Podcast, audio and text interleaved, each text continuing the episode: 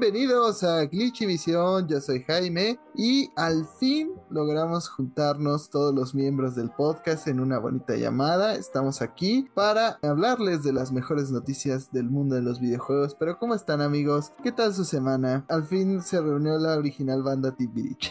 En Bereche. ¿Qué onda todos? Yo soy Diego. Esta semana, como estoy enfermo, pues no salí de mi casa y eso me dio tiempo de jugar. Estuve jugando primordialmente Elden Ring, que esto técnicamente no es un spoiler porque pues, se ha visto mucho en el internet. Ya llegué con Malenia. No le he echado demasiadas ganas, pero hasta ahora no veo tanta complicación. Creo que sí se puede. Pero más allá de eso, estuve jugando BPM, Bullets Per Minute, que es un juego indie, que es básicamente un shooter en el cual tienes que estar disparando al ritmo de de la música y todo lo tienes que hacer en el beat. Está muy divertido, si acaso un poquito feo, la verdad. Los que hicieron el juego tomaron una decisión artística, la respeto. No es una que, que me agrade, pero la respeto.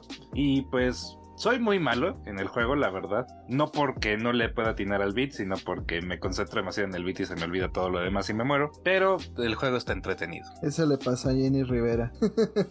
Pero ustedes cómo siguen? Hola a nuestros escuchas, espero que hayan tenido una muy bonita semana como siempre. Aquí Lucy. Esta semana me dediqué principalmente a jugar Pokémon Scarlet y Guilty Gear. Y de Guilty Gear hablaré más al rato. Pokémon Scarlet sigue siendo un podrio. Al fin sacaron una actualización. No estoy seguro qué demonios actualizaron. Pero el juego ya no me ha crasheado, lo cual, vaya, e-, es más de lo que esperaba. Ya he conseguido Shiny, un Shiny Cia, digo Fleetle, o como sea que se llame, y un Shiny Voltor. Y el Shiny Voltor me dio mucha risa porque estaba distraído haciendo tarea y de repente volteo y lo vi rodando contra la pared y yo, esas cosas se autoexplotan. ¿Qué haces viva? Pero pues ha sido una muy buena semana para mí. Y espero que para ustedes también. Yo esta semana he estado jugando con el chip 5G que me pusieron con la vacuna de la influenza. La verdad es que eso venía con el upgrade de Pokémon Scarlet o Pokémon Motomami Roja, como yo le digo, que también he estado jugando. No le he dedicado tanto tiempo como seguramente lo habrán hecho Jaime y Lucy. Yo apenas tengo la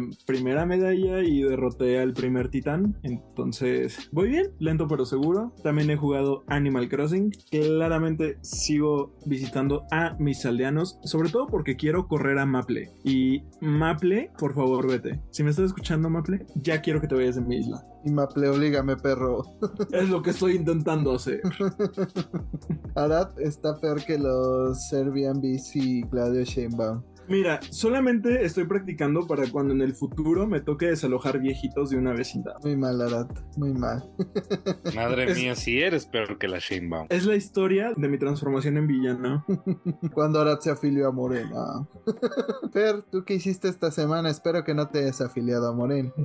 Gracias a Dios. Pues esta semana seguí con puro God of War. Ya avancé bastante. Ya a un punto donde hay bastantes cambios en la jugabilidad. Yo siento que ya estoy iniciando como que la recta final. Todavía le ha de faltar un buen cacho a la historia, pero ya se siente que ya estás llegando a las últimas horas. Va apuntando a, para mí, a juego del año. Pues simplemente por la historia. Está evolucionando bastante mejor de lo que esperaba. Por ratitos estuve jugando Age of Empires 4. Bueno, me gustó mucho que tiene como estos tutoriales de inicio. Y bueno, ya sabemos que va de la mano con eventos históricos. Y realmente el performance en compu, bueno, no, no pide mucho, pero está, está entretenido. Sí hay un gran cambio a los juegos anteriores, que bueno, ya también tienen muchísimo tiempo que salieron, pero pues se agradecen esos cambios. Pues ya saben, ahí pueden checar Age of Empires 4 si tienen Game Pass. Entonces aprovechen si son fans. Yo ojalá hubiera jugado tanto God of War como Fer, pero tengo una estúpida misión que se trata conseguir un Charizard teracristalizado. Si alguien ya tiene ese raid, agrégueme.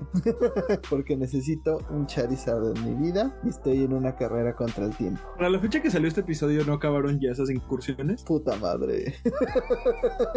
Maldita sea Arad. Entonces, cuando oigan este episodio, burlense de Jaime. Creo que luego se repite el 16. Si para entonces no lo consigo, agréguenme. Pero, pues es prácticamente lo único que he jugado. Ni siquiera he puesto God of War en toda la semana. Vi la cinemática inicial de, de Callisto Protocol. Nada más. Ahí les estaré contando qué tal. Pero, pues las reseñas no indican nada bueno al parecer. ¿Y por qué no iniciamos con ese tema? Ya que el juego pues salió durante esta semana, no hubo levantamiento del embargo hasta el mero día de lanzamiento, lo cual da malas señales. Digo, Pokémon lo dieron una semana antes y ya vimos el desastre que fue. Pero aquí fue el mero día, entonces como que tenían algo que ocultar y el recibimiento ha sido mixto. Hay personas que sí piensan que es un gran juego, que es un buen sucesor de Dead Space. Hay personas que consideran que se esfuerza demasiado por serlo, ¿no? Como que se enfoca mucho en seguir la esencia de Dead Space y no lo logra. Sobre todo he visto muchas quejas sobre el combate, pero ¿tú qué opinas, Sara? ¿Cómo has visto esto de las reseñas? ¿Qué te ha tocado pues escuchar? Como lo mencionas, he visto como unas reseñas muy mixtas, o sea, es muy raro que vea una reseña, digamos, en el medio. Aquí no he visto ningún punto gris, o la gente lo está amando o lo está odiando. Incluso muchos de mis reviewers de confianza están diciendo que el juego no es malo ni es bueno, o sea, que ni siquiera es mediocre, o sea, nada más es, me, o sea, está bien y ya, lo cual como que sí ha generado cierta preocupación, sobre todo después de las polémicas de las que hablamos las últimas ocasiones. Y bueno, Fer pregunta por qué lo aman o lo odian. Justo es como parte del gameplay. O sea, como que sienten que la historia está bien, a media. Como menciona Jaime, está como esta parte de querer superar a Dead Space, pero no lograrlo. Y además, en cuanto a rendimiento, pues sí ha habido como algunas fallas, pero estas principalmente son reportadas por usuarios de PC, quienes están diciendo que pues no están teniendo como el mejor rendimiento en estos sistemas, ya que ni siquiera está superando los 45 FPS. Entonces, pues los que están llevando como el mayor descontento hasta ahora son los jugadores de PC. Cyberpunk al inversa. Al fin, las consolas reinarán sobre la PC.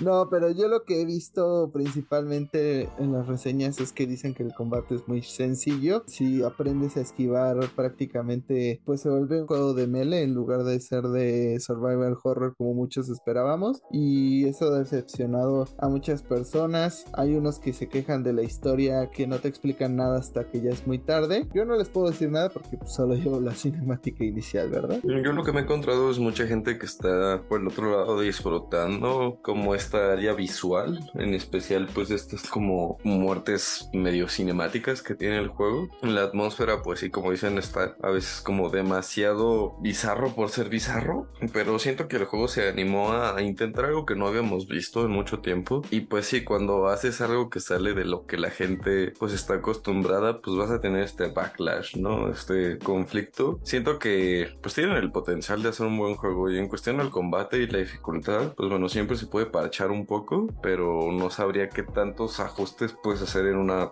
misma entrega. Quizás una revisión, quizás un Callisto Protocol 2. Y por otra parte, pues es triste ver que estamos regresando a esto de que los ports para PC están hechos con las patas. Todavía recuerdo cuando compré Dark Souls. Todavía te veo a ti, estúpido Prince of Persia, injugable en PC a pesar de que lo venden en Steam. Chinga tu madre. Eventualmente lo van a arreglar, eso es obvio, pero es triste que no les den la importancia a PC como se lo dan a consolas. Lo que yo he llegado a escuchar es que el juego no es lineal, sino que es un pasillo. Un pasillo muy bonito si quieren, que el apartado visual es verdaderamente impactante, sobre todo como las caras de los personajes, que hicieron un excelente trabajo con las caras y reflejan muy bien emoción y están súper bien hechas y sí te genera como esta sensación de horror y todo está súper bien texturizado y no hay popping ni nada por el estilo, pero que es un pasillo, no deja de ser un pasillo muy bonito. El juego te agarra de la manita, te pone mira tú síguete por aquí derechito y llegas al final que ese es un problema porque no hay absolutamente nada de exploración, pero pues eso supongo que va de la mano con los gustos de las personas. Ese es el chiste con este juego. Este juego creo que va a variar mucho cabeza por cabeza si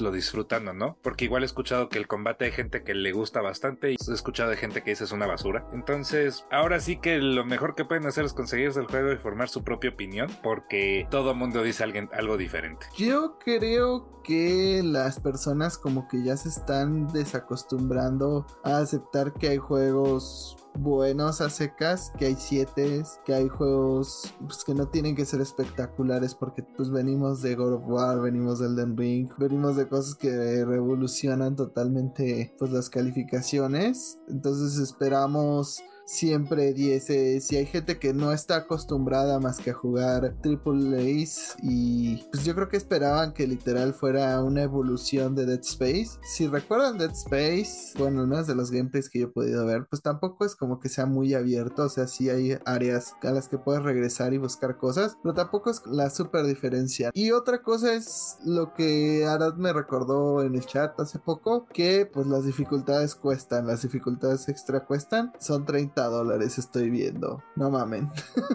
Mira, es muy curioso. Yo juego con juegos AAA, pero mi tío va a AA. Y ese es un muy mal chiste. Justo lo que mencionas está como esta cosa de que quieren que este tipo de juegos pues tengan, aparte del mega presupuesto, que salgan estilo God of War o juegos que están siendo desarrollados por ahora sí estudios enormes. Además de eso, también tiene que ver un poco la presión que tiene encima por Dead Space, porque pues sale en un mes. O sea, la diferencia entre salida de Callisto Protocol, Dead Space va a ser de un mes y medio y son juegos muy similares. Entonces siento que también mucha opinión está siendo sesgada o se está viendo sesgada por lo que puede ser el remake de Dead Space, porque pues ya está generando como cierta expectativa, ¿no? De cuál va a, va a resultar ser mejor. Además hay que tener en cuenta que es un estudio indie, o sea, no deja de ser un estudio relativamente pequeño. Digo, si está haciendo un juego 4K, etcétera, etcétera, para una nueva generación y demás, pero pues, no dejan de ser un estudio que no tienen atrás los maletines y la expertise de un equipo que te hace un Dead Space remake, ¿no? Entonces todo eso puede llegar a pesar y creo que las expectativas de la gente también se fueron subiendo a causa de el excesivo marketing que se le hizo al juego, porque yo recuerdo que no había entrega de premios que no tuviéramos este juego como con 10.000 trailers y demás y adelantos. Entonces creo que el hype que se generó fue más de lo que el juego que salió y eso acabó pues afectando el lanzamiento. Lo que también tuvo un lanzamiento rocoso, pues ya lo hemos comentado todas estas semanas, pero una vez más estamos aquí para hablar de Pokémon Scarlet y Violet. Si recuerdan el episodio de la semana pasada, comentamos que se había intentado de cierta manera quejarse con Nintendo y ellos no reconocían los problemas. Parece ser que la presión generada sí llegó a los oídos de Nintendo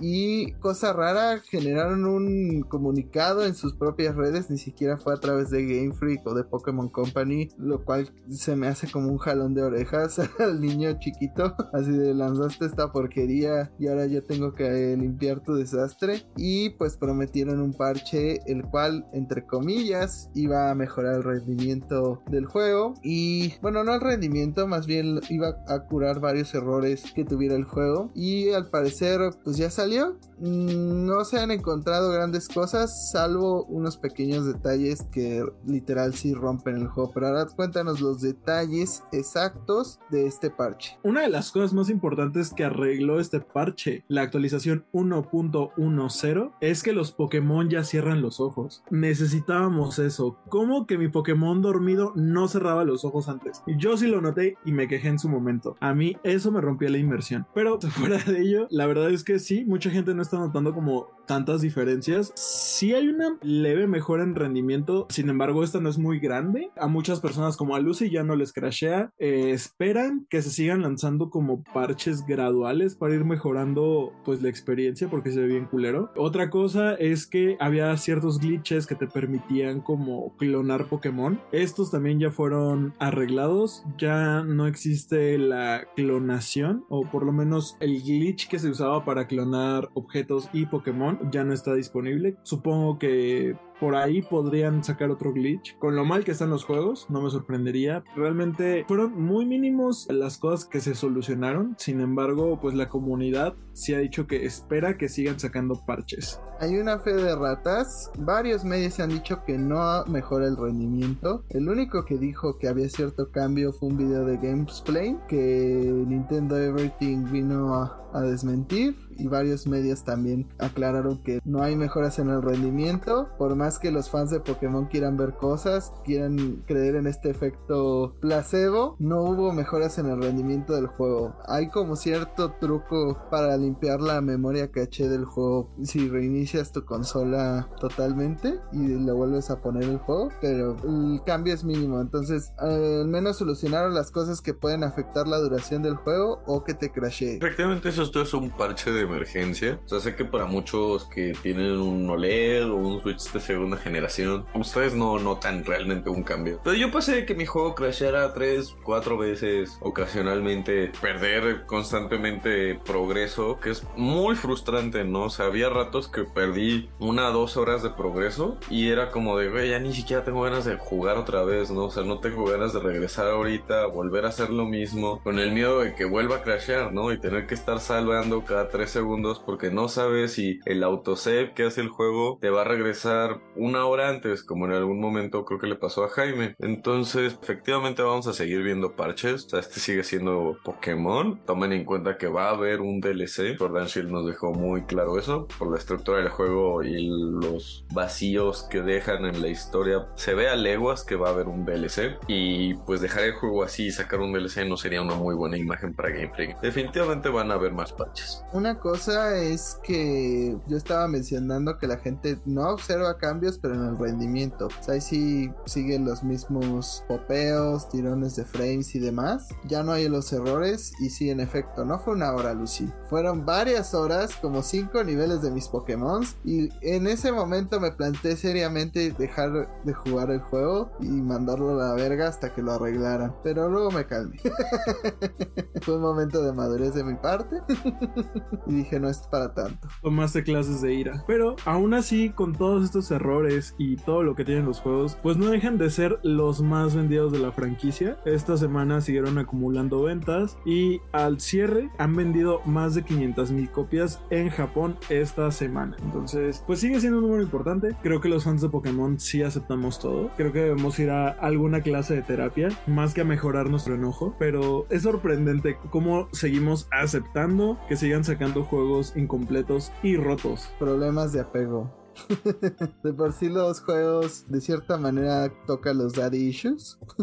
Mucha gente ya está descubriendo sus traumas a través de Pokémon. Y aceptaste otra vez a tu ex, ¿cómo no vas a aceptar a Pokémon, no? Entonces, seguramente muchos tienen bajos estándares y por eso siguen comprando Pokémon. Yo ya lo había comprado antes de saber que iba a tener tantos glitches. O sea, sabía que seguramente iba a haber algún árbol de Nintendo 64, pero no sabía que iba a tener tantos errores el juego a final de cuentas. Y si ese va a ser el nuevo estándar de Pokémon, pues tal vez ya deje de pedir las, las preventas y me espere a que salgan los primeros parches. Aunque también los hijos de puta hacen los eventos de Charizard para que uno no pueda perderse el lanzamiento. Esos tipos son inteligentes, juegan con tus emociones y con tu infancia. Jaime, no engañas a nadie. Jaime, estoy muy orgulloso de ti. Has madurado como persona. Al decidir que ya no vas a hacer preventas de Pokémon. Jaime, no engañas a nadie. No Dejen de decirle eso, no engañas a nadie, Jaime. Vas a seguir siendo la perra de Game Freak y vas a seguir apartando los juegos de Pokémon. Exacto, a mí no me engañó. Mientras haya algo relacionado a Charizard, ahí va a estar Jaime. Día uno tengo que trabajar en mí mismo y resolver esos problemas de apego, subir mis estándares para ya no seguir cayendo en esa trampa de Pokémon. Y creo que mucha gente lo tiene que hacer porque durante la semana hubo también un registro por parte de Creatures y de Nintendo que las que incluía las letras B, W, S. Uno pretendería Breath of the Wild. B O T W. Eso, Breath of the Wild, pero no. Como Creatures está involucrado, quiere decir que son los remakes de blanco y negro o algo relacionado a ellos. Y pues mucha gente empezó a emocionarse, empezó el hype y dijeron, ay, qué bonito regresar a Unova. ¡No! ¿Ya olvidaron los remakes de Sino? Yo no los he olvidado. Esos remakes son el juego original. No hubo ningún cambio en ellos. Y ya estamos con el hype de los remakes de Unova. Ya basta.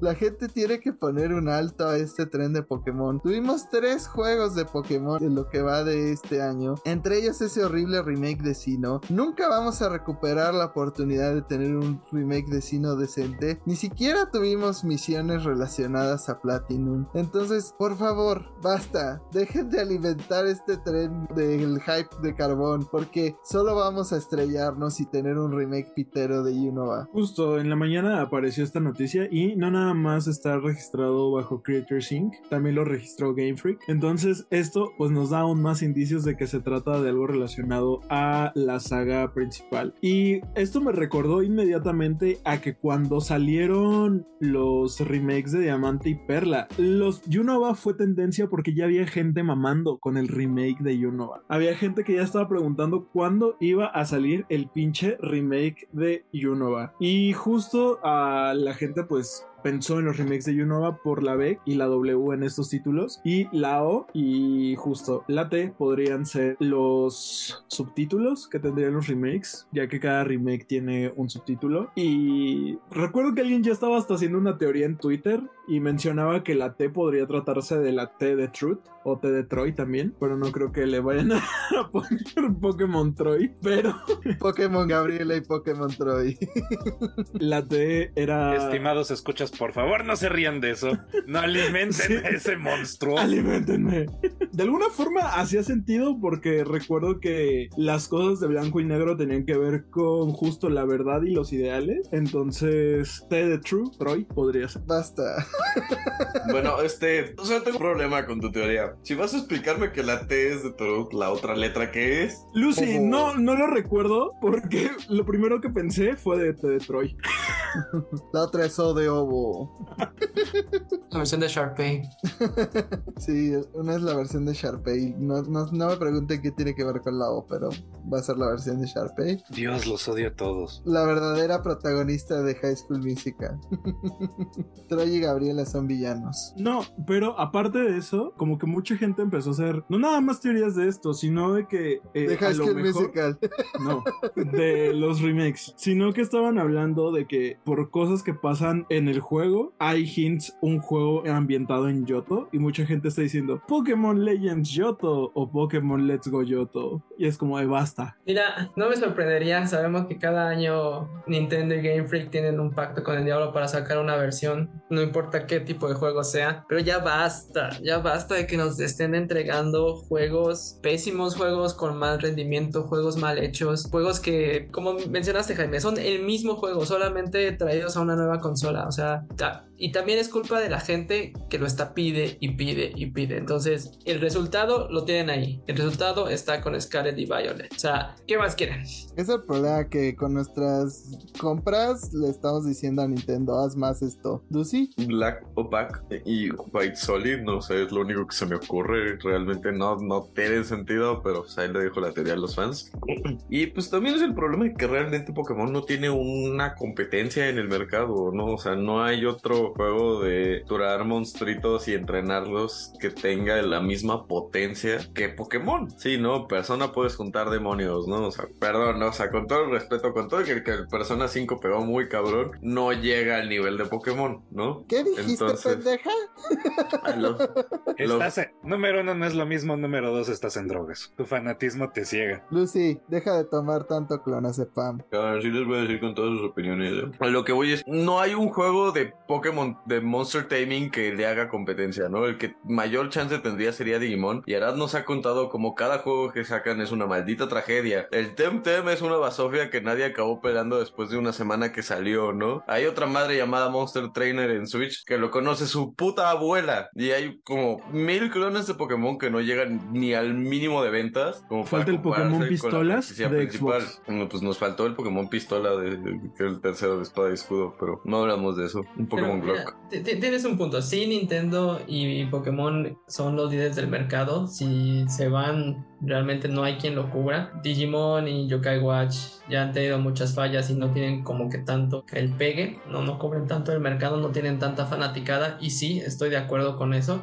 Pero no por eso se les tiene que permitir tantas cosas. No por eso tenemos que esperar una entrega cada año. O sea, yo creo que la, gente estaría más contenta con una entrega cada dos años o año y medio. Con un, un juego mejor trabajado, un juego con mejor narrativa, un juego nuevo, un juego que realmente tenga el performance que necesita, ¿no? Es que aparte mm, por ejemplo, no estamos hablando de la calidad de los juegos, estamos hablando del éxito. Y el éxito, pues, va a seguir mientras Nintendo diga, pues me vale madre la gente que se queja porque el niñito, va a llegar un niño de 10 años que te reemplace a ti, cuarentón, que se queja de Pokémon y que va a comprar los juegos y se va a enamorar de los nuevos. Entonces, seguramente el día que yo deje de comprar preventas, va a llegar 10 niños de 10 años a hacer su preventa antes que yo. Entonces, es una cosa sin solución. Realmente, al menos Scarlett y Violet intentaron algo. Esa es la única esperanza que me queda en este asunto. Pero sí les hace falta como una pausa porque siguen usando el pinche motor de Sol y Luna solo escalado a HD.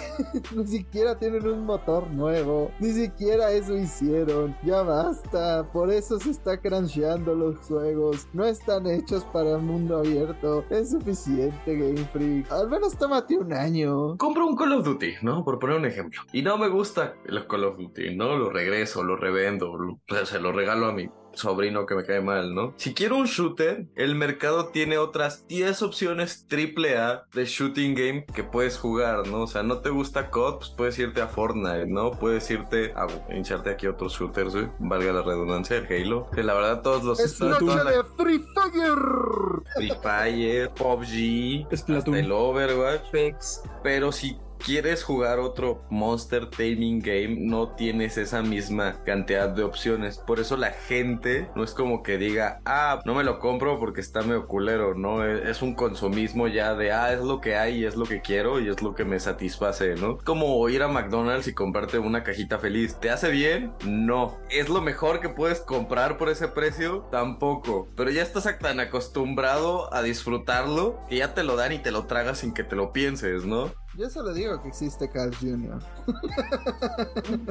Ay, sí se me antoja, güey. O sea, sí tienes un punto y sí, como te mencionaba, o sea, realmente no hay quien cubra ese mercado, pero pues de todas maneras eso no, no excusa para seguirles permitiendo, ¿no? O sea, a lo mejor sí, ya compraste este, pero que este sea el que abra los ojos a los fans o a la mayor parte de los fans. Eso es lo que yo espero, para que al menos empiecen a demandar mejor calidad. A lo mejor compran el siguiente, sí, pero ya ya Game Freak ya va a tener la presión de que ya tiene fans exigiéndole mejor calidad en sus productos. Te diría que si no aprendieron con diamante brillante y perla reluciente no van a aprender nunca, pero pues no es del team principal de desarrolladores, entonces supongo que el copio existe ahí. Es que además, o sea, hay muchos niños que nunca jugaron diamante y perla, entonces para ellos son como juegos nuevos, entonces por eso vendieron tanto aparte de la nostalgia y demás, porque sí conozco muchas personas que esos en específico no los compraron porque se dieron cuenta que eran los mismos juegos. Pero insisto, por más que hayan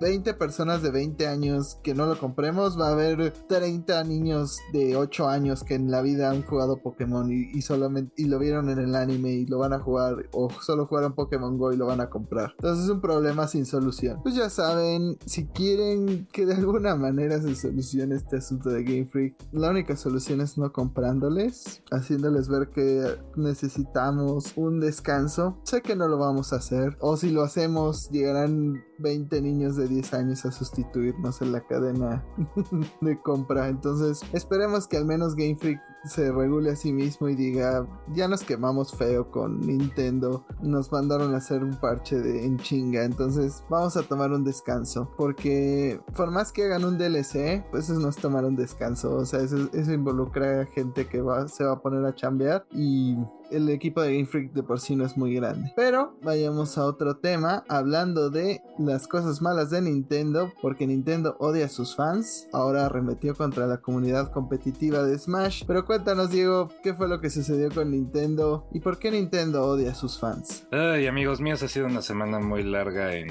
en el ámbito de Smash. Pues bueno, pues comencemos por el comienzo, porque ese es el mejor lugar para empezar. El martes, la Copa del Mundo de Smash, el Smash World Tour, publica un comunicado que a dos semanas de su evento estrella, de la final que iba a coronar al campeón del mundo, se cancela. ¿Por qué? Porque Nintendo básicamente les había dicho que no habían conseguido la licencia para poder correr su torneo y que no podían continuar con el evento. Esto por supuesto les causa un importante golpe financiero, el cual ellos dicen que está entre los cientos de miles de dólares, porque también ya estaban planeando el World Tour del año siguiente y lo tuvieron que cancelar ese también. Ahora, encima de estas acusaciones de que Nintendo no les dio la licencia y les dijo ya no pueden continuar, alegan juego sucio por parte de uno de los competidores que se llama Panda Global. Panda Global es una organización de esports que hasta esta semana tenía buena imagen con la comunidad porque patrocina a varios jugadores favoritos y a comentaristas, etcétera, etcétera. Y da la pura casualidad que son los que su torneo, la Panda Cup, sí tiene licencia de Nintendo. Es un torneo oficial, entre comillas, de Nintendo. Y aparentemente el CEO de Panda, su nombre de usuario es Dr. Alan, sé que se llama Alan, no me acuerdo de su apellido, parece ser que estaba yendo con varios organizadores de torneos y de eventos y les estaba diciendo, pues mira, nosotros somos los oficiales, sería una pena que no te unas a nosotros y que Nintendo te cancele o que siga siendo parte del Smash World Tour y que Nintendo te cancele porque no son los oficiales. Nosotros sí somos los oficiales. Particularmente lo hicieron con unos eventos de Beyond the Summit, que es una organización que no solamente hace torneos de Smash, sino que también hace torneos de Dota. Y pues son una parte muy importante porque hacen como varios eventos. Por cierto, lo de Panda fue corroborado por el CEO de Beyond the Summit, que sí salió a decir, sí, efectivamente se nos acercó el chango este y nos dijo que si queríamos continuar funcionando, teníamos que unir a la Panda Cup y les teníamos que ceder todos nuestros derechos porque si no, como ellos son los oficiales de Nintendo, nos iban a acabar cancelando. Al poco tiempo, Nintendo salió y dio su propia versión de los cuentos, en la cual dicen que les dijeron verbalmente a los de BG Bootcamp, que son los que hacen el World Tour, se les dijo verbalmente que podían continuar con el torneo, pero que no les iban a dar la licencia porque violaban las guías de salud y de seguridad y no se adherían a las guías que habían dado, lo cual está un poquito raro y no dijeron nada sobre el comportamiento de Panda. Y hoy mismo, el día que estamos grabando, el 2 de, de diciembre, Panda por fin lanza su comunicado en el cual básicamente se escudan atrás de Nintendo y de manera asquerosa se promocionan su propio evento. Admite que el CEO fue y le jugó chueco a los de Beyond the Summit y dijo, no, pero este es el único caso en el que lo hicimos, entonces todo le apoya a nuestro CEO y vayan a la Panda Cup porque nosotros somos los que tenemos licencia de Nintendo. Total, que ha sido un verdadero y auténtico caos porque ahorita todo el mundo está en un caos de incertidumbre. Todos los que no son Panda están como de, bueno, podemos seguir haciendo nuestros torneos sin que Nintendo nos, nos lo tire porque si ahora a fuerza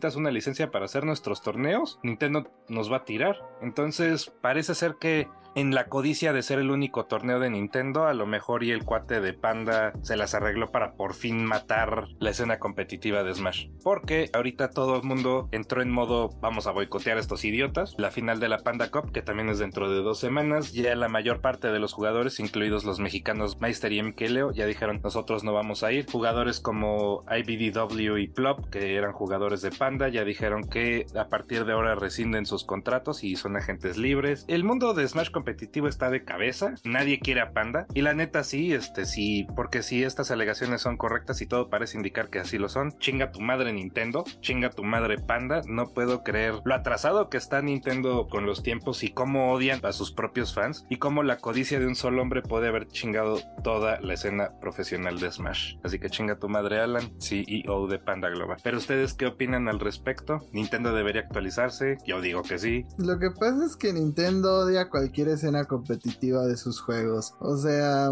es como de, yo hago estos juegos para entretener a la gente. Que ustedes se hayan decidido obsesionar con ellos y volverlo un deporte, es muy su pedo. Yo solo quiero ganar dinero. Así que compra mi juego, vete al diablo.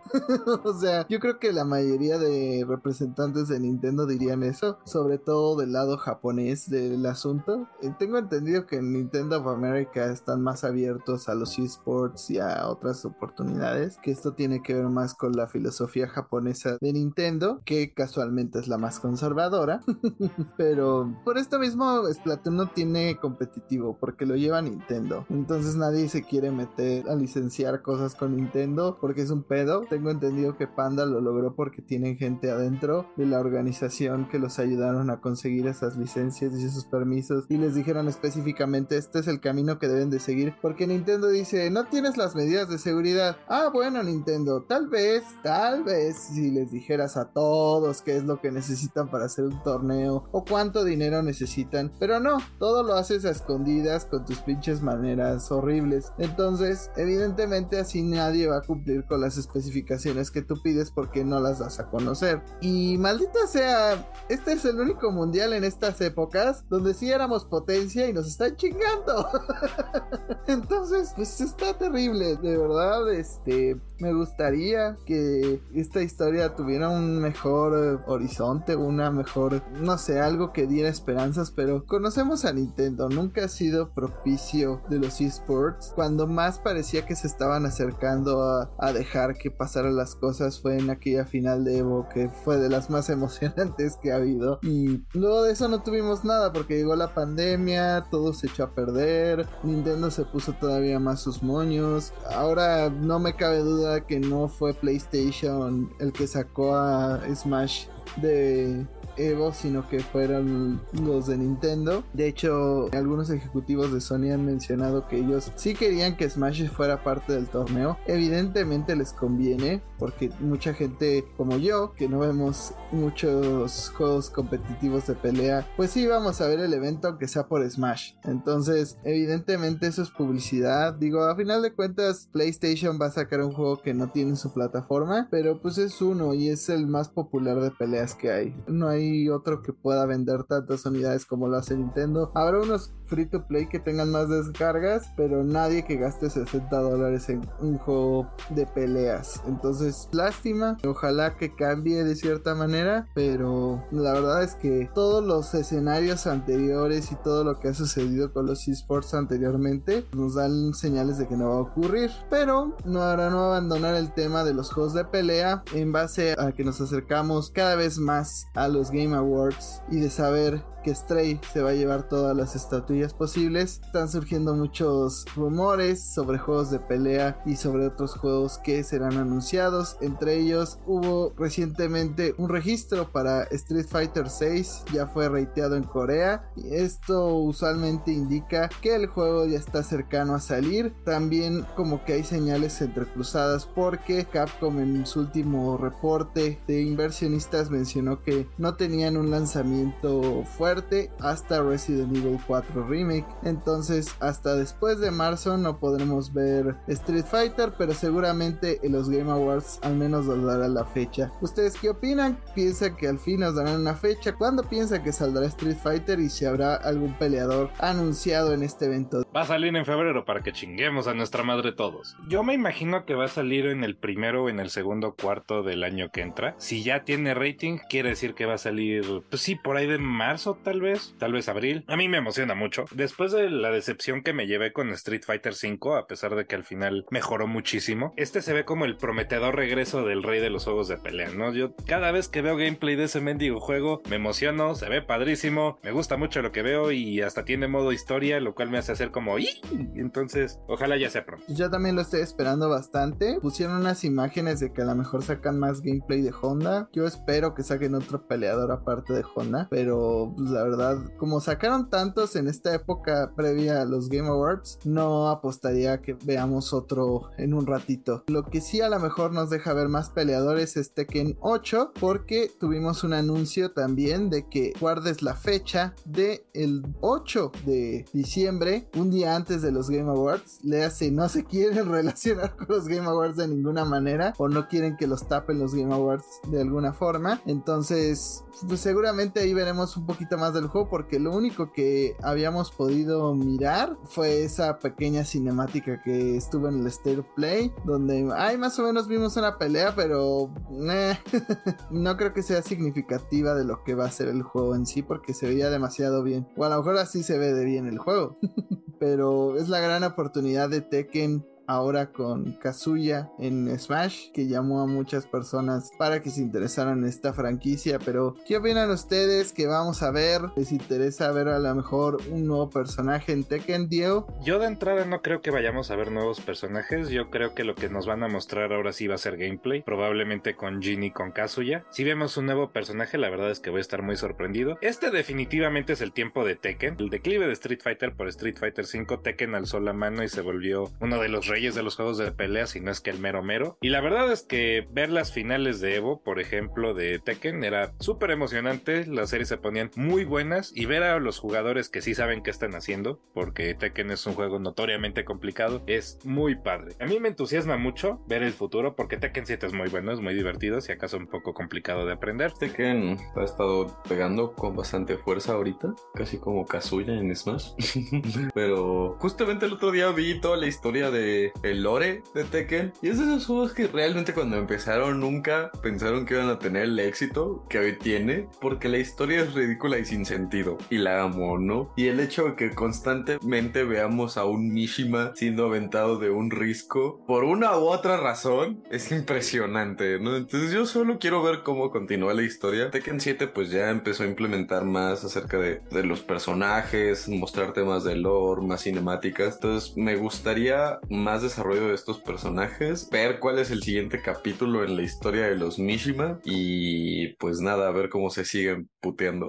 Yo solo sé que no lo voy a comprar porque jugué Tekken clásico en, en el PlayStation Premium, porque es de lo poco que sí ha puesto PlayStation al acceso, gracias. y me partieron mi puta madre en cada uno de los enfrentamientos, nunca pude aprender el juego. Entonces si el 8 es igual de técnico, no le veo el chiste ni siquiera de empezar. La verdad es que sí son juegos bastante complicados, como dice Diego, si no sabes lo que estás haciendo, te van a partir la madre. Entonces, mejor lo veo de lejitos, se ve bonito y todo, pero de lejitos. lo que tuve que ver de lejitos, que no se veía tan bien, pero que ahora sí se va a ver mucho mejor, fue Monster Hunter Rise, porque seguimos en noticias de Capcom. Capcom, métenos a tu programa de creadores.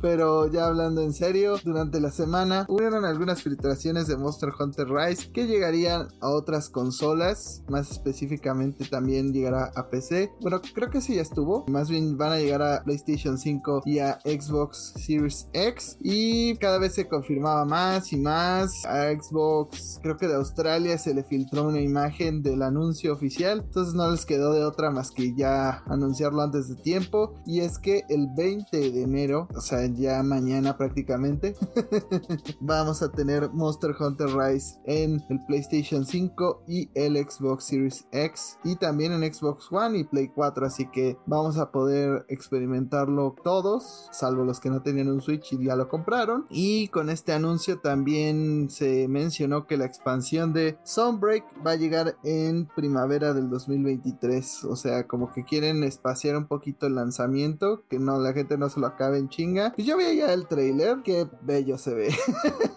o sea, todo lo feo que se veía en Nintendo Switch en algunas cosas. Mira, Game Freak. Así se ve un juego bien optimizado, donde tomas un engine y a pesar de que se puede ver mil veces mejor, lo llevas a una consola un poco más limitada. Entonces no te atrevas a echarle la culpa a Nintendo Switch de que tu juego sea un cagadero.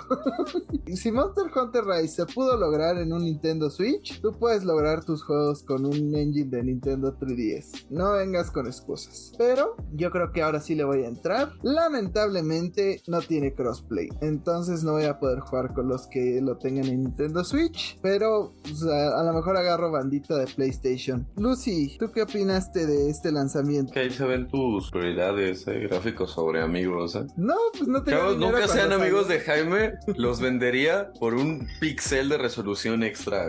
Pero bueno. ¿Estamos este... hablando de Nintendo Switch Pro? Nos vendería por un elote. O sea, ni siquiera por un pixel. Por un elote. Bueno, ahora. La verdad me alegra mucho que Monster Hunter ya vuelva a ser este nombre reconocido. Que la demanda ya amerita que esté en todas las consolas otra vez. Me pone triste que no vaya a haber crossplay, pero pues bueno, es una realidad que ya sabía que iba a venir, si de por sí no había crossplay entre Switch y PC, pues mucho menos iban a sacarlo con las otras consolas. Pero sí me emociona, ¿no? Y en parte me agrada que hayan hecho esto de separar el DLC del lanzamiento original para darle una oportunidad a la gente de realmente experimentar pues el progreso del juego, porque pasa mucho en Monster Hunter que ya una vez que salen los DLCs, pues cambia mucho la mentalidad de cómo avanzas, ¿no? Al menos en las armas que haces o las armaduras que haces, sí te cambian mucho la mentalidad de, ah, esto es la mejor armadura que puedo tener ahorita, ir con la mentalidad de, no, pues ahorita voy a llegar a high rank, entonces ¿para qué me hago las cosas? Entonces realmente no disfrutas tanto el juego porque vives pensando en lo que viene después. Quiero aclarar, cuando salió Monster Hunter Rise yo no tenía dinero. entonces, si alguien se lo va a comprar el PlayStation, ahí no Jaime, el no tener dinero nunca ha sido un impedimento para ti. Claro que sí. para comprar Monster Hunter. Pero si alguien piensa comprarlo en PlayStation, ahí nos vemos. Soy una buena mochila.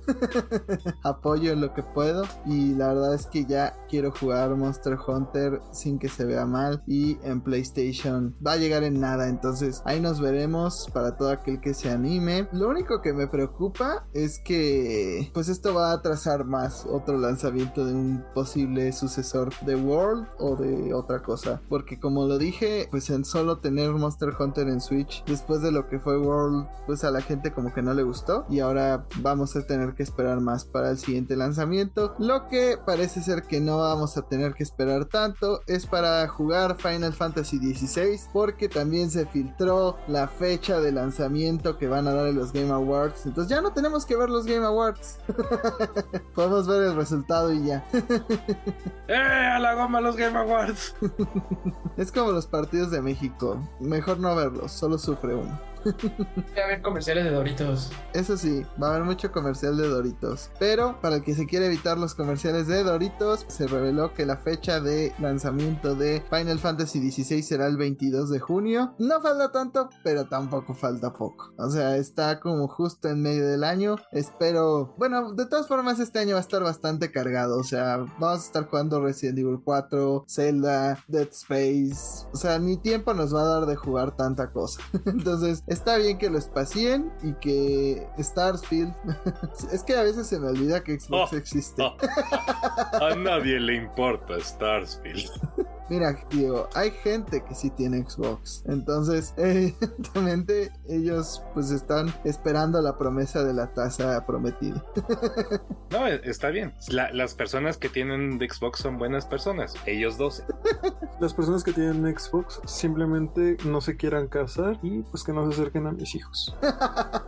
Como verán, somos una comunidad muy abierta a la gente de Xbox y de Microsoft. Nos queremos bastante. Como Yuri quiere a los gays. Pero Nos hacen el feo, Lucy, solamente porque tenemos Game Pass. Déjalos. Está bien por su Game Pass. Quédense con él. A mí me disfrutaría mucho Gamepad, güey. Serían muchos más juegos que nunca va a acabar, güey, a su disposición. Lucy, son juegos digitales. Yo no voy a tocarlos ni con un palo. Para ser justos, parece que tus juegos físicos tampoco los tocas ni con un palo. Los juego 15 minutos. y ya con eso. No hay que ser ambiciosos en esta vida. Pero ya que estamos hablando de no tocar Game Pass con un palo, pues parece que PlayStation tampoco lo quiere hacer. o eso indicaría lo último que ha surgido. Pues en nuestra bonita. Ya es como nuestra sección semanal, como el chinga tu madre Bobby Cottage. Pues ya hablar de lo que pasó esta semana con Sony y Microsoft. Ya que Sony esta vez se quejó de que PlayStation Plus está bloqueada en Xbox y Microsoft hizo lo mismo con Game Pass. Qué raro. Nadie está acusando a Nintendo que ellos están bloqueando Game Pass y PlayStation Plus, ¿verdad? o sea, ¿por qué no tenemos Nintendo Switch Online en PlayStation? Yo quiero jugar Pilot Wings en un Play 5. Pero Fer, ¿por qué nos cuentas exactamente qué dijeron las compañías? ¿Qué opinas tú de todo este quilombo, como dirían los argentinos? Ya habíamos mencionado en otros episodios que Microsoft le había mencionado a Sony, bueno, al- a, la junta de la CMA que Sony ponía trabas porque Microsoft quería hacer llegar llegar el Game Pass a las plataformas de PlayStation, pero que Sony decía no. Pero esta semana también salió a la luz varios comentarios relacionados a la misma investigación, un documento bastante amplio que fue publicado, de hecho lo pueden encontrar, es público y tienen acceso a él, donde también PlayStation Plus está siendo bloqueado por Microsoft, ¿no? Entonces es, si tú no me dejas poner mi sistema en tu plataforma, pues yo no voy a dejar que tú tengas tu sistema en mi plataforma, lo cual es lógico hasta cierto punto, pero bueno, ya sabemos que es nuestra sección de los chismes de lavandero entre Microsoft y Sony por la pelea del hijo adoptivo Activision Blizzard, ¿no? Algo que también se mencionó esta semana es que Sony alude a estas declaraciones de que Microsoft ofreció llevar a Game Pass a las consolas y que argumentaba que la demanda de los servicios de suscripción de juegos múltiples no se inclinarían hacia Game Pass porque Microsoft también tiene su propio sistema. Bueno, que Sony tiene también su propio sistema, entonces sí y no. O sea, sabemos que si Game Pass obtiene, digamos, todos los juegos de Activision Blizzard, Call of Duty, simplemente Call of Duty. Y estos van a estar en Game Pass. Aunque el Game Pass sea accesible en PlayStation, pues la gente se va a inclinar más a, tener el Game Pass por tener esos juegos como Call of Duty o, los juegos de, Crash Bandicoot o cualquier otro juego de Activision Blizzard que van a estar en esa plataforma y que no van a estar en PlayStation Plus, ¿no? Entonces, eh, no le veo sentido ese argumento de, de Microsoft porque sabemos que obviamente la gente se va a inclinar a comprar el servicio o la plataforma donde esté Call of Duty, ¿no? Después de esto también salieron algunos comentarios de Microsoft acerca de que permitiría desbloquear o que Microsoft estaría dispuesto a hacer algunas concesiones con tal de que Sony aceptara, ¿no? Entonces no se dijeron cuáles son estas concesiones, quedaron pendientes durante la junta, seguramente las vamos a ir esta semana que está siendo publicado el podcast, pero ustedes si fueran Sony, ¿qué le pedirían a Microsoft para desbloquear la compra de Division Blizzard? Las vacaciones y que no tenga que ir a ver a su mamá. y realistamente sería como que dame las licencias de, de code y te quedas el resto de Activision Blizzard, ¿no? Es algo que en la vida va a pasar. Ahora, pues para que fuera más viable, pues que darles un muy gran y generoso porcentaje de estas susodichas ventas de Game Pass en su sistema, pero o vaya, o sea, PlayStation se va a jugar con uñas y dientes para evitar esto lo más posible o al menos alentarlo lo más posible, ¿no? Yo solo tengo una duda, ¿con quién se queda el perro? ¿Y con quién se quedó el perro de Jesse Joy? Nunca se resuelve ese asunto de la canción. Al momento tengo esa duda. Pero yo creo que PlayStation lo que va a pedir es seguir teniendo esta publicidad exclusiva para que la gente de alguna manera retorcida en la cabeza, los que no están informados de todos estos pleitos entre Microsoft y de quién es dueño de quién y quién sabe qué, siga pensando que PlayStation es la plataforma donde jugar Call of Duty. Entonces yo creo que eso va a ser la concesión que PlayStation pida. Seguir teniendo publicidad exclusiva, a lo mejor skins exclusivas en Call of Duty, para que de alguna manera la gente diga, ah, sí, PlayStation Call of Duty. O sea, como que los siga ligando. Dudo que Crash Bandicoot les interese para estos tratos. por más que era su mascota. Hijos de puta. Cambiaron por un Kratos y unas monedas. Pero creo que esas van a ser las condiciones de Sony. Y que, ya saben, se lleva al niño los fines de semana. Yo también te cambiaba por un Kratos y unas monedas.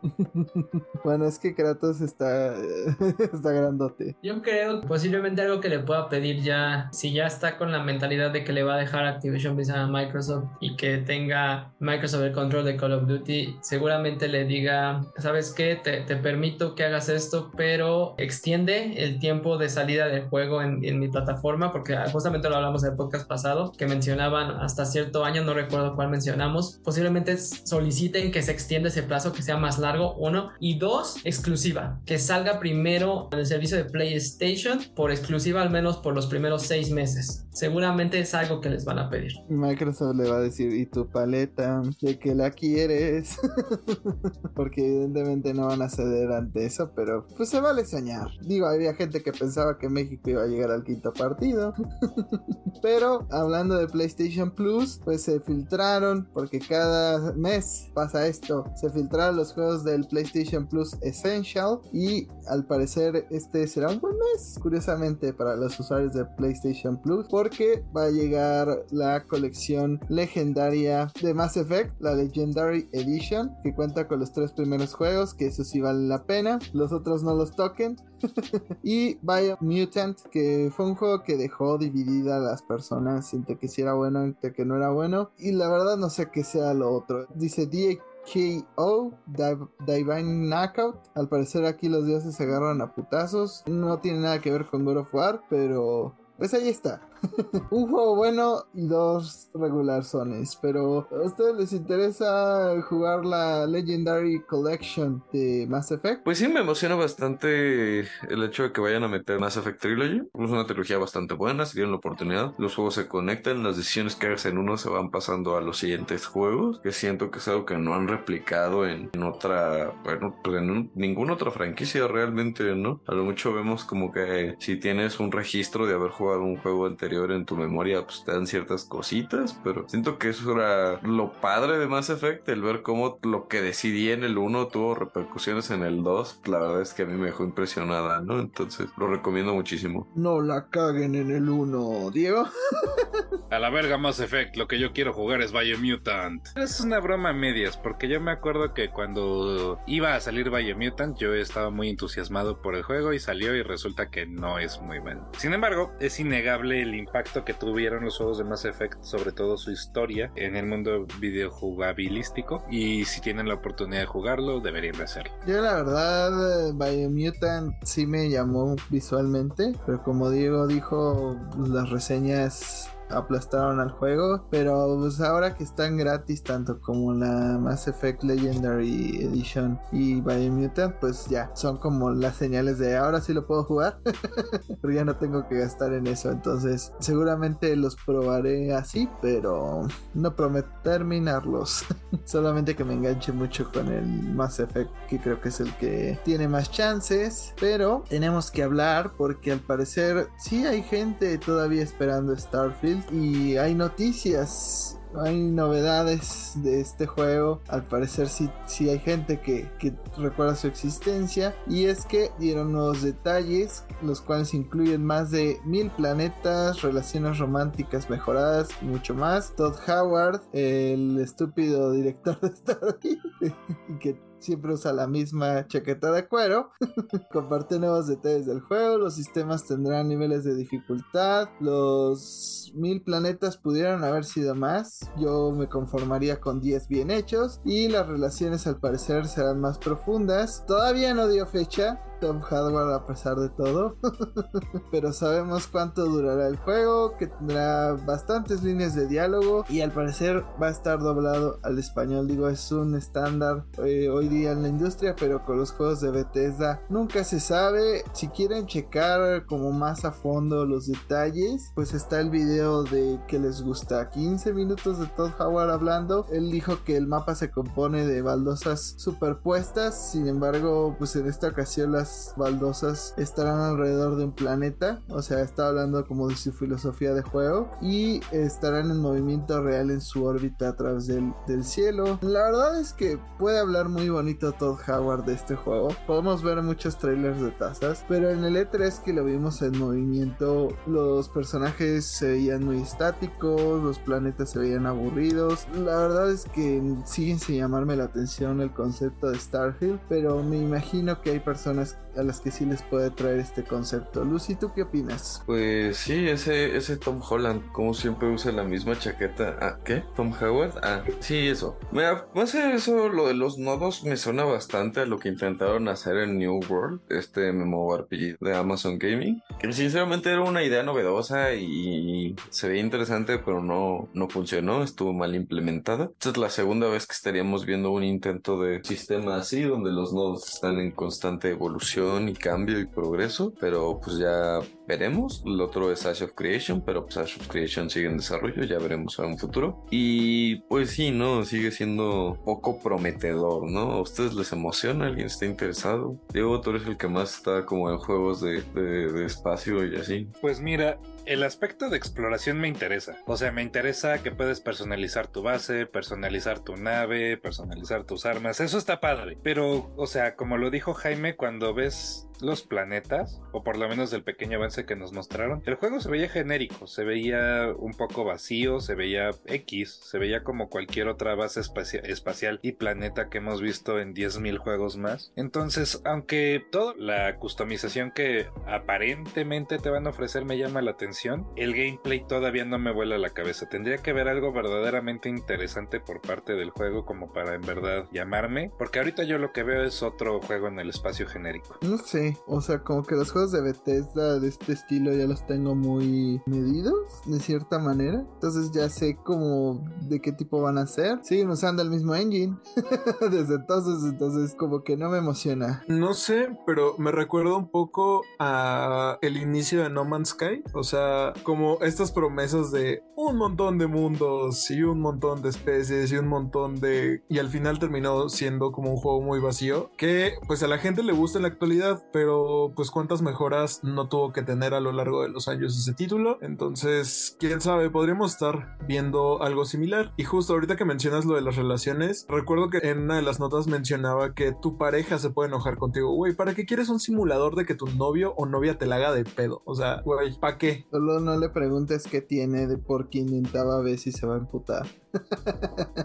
Pero... Yo no necesito simular nada. Jaime me hace enojarme todos los días, güey. Él es mi simulador, güey. Ya saben, si quieren que los haga emputar, ahí mándenme mensajito. Pero algo que hizo emputar a la gente es que Nintendo no está limitando los torneos, pero PlayStation está al parecer haciendo todo lo contrario porque Sony anunció una nueva edición de PlayStation Tournaments. Es un evento donde puedes ganar dinero, joysticks o una PlayStation solamente por jugar videojuegos. En 2016 empezaron estos eventos de los fanáticos en PlayStation Tournaments y pues estos torneos fomentan la competencia en diferentes juegos con el incentivo de ganar pues ahora sí que premios de la propia compañía. Nintendo más o menos hace lo mismo con algunos de sus juegos, pero te da puntos de su tienda y se siente sumamente vacío es como de gana una competencia mundial para ganar un Pro Controller y es como de no es Nintendo.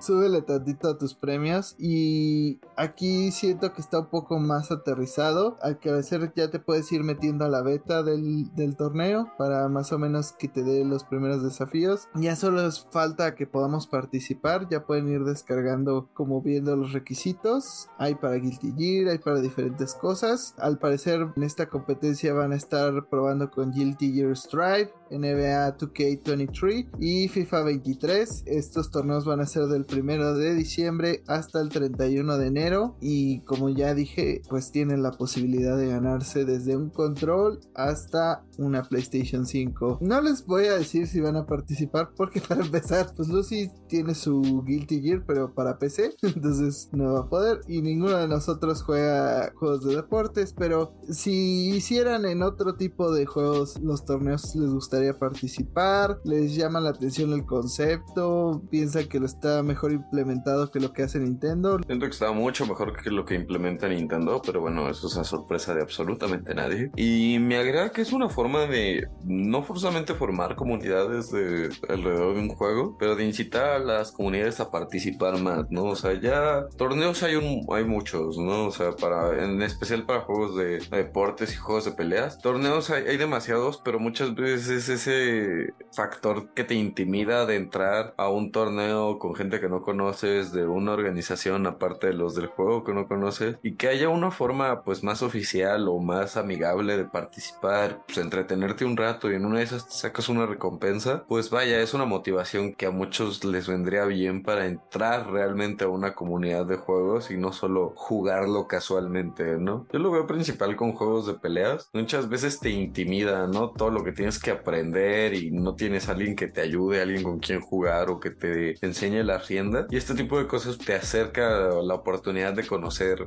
gente que te va a permitir mejorar en estos juegos, ¿no? Eso que van a limpiar el piso contigo.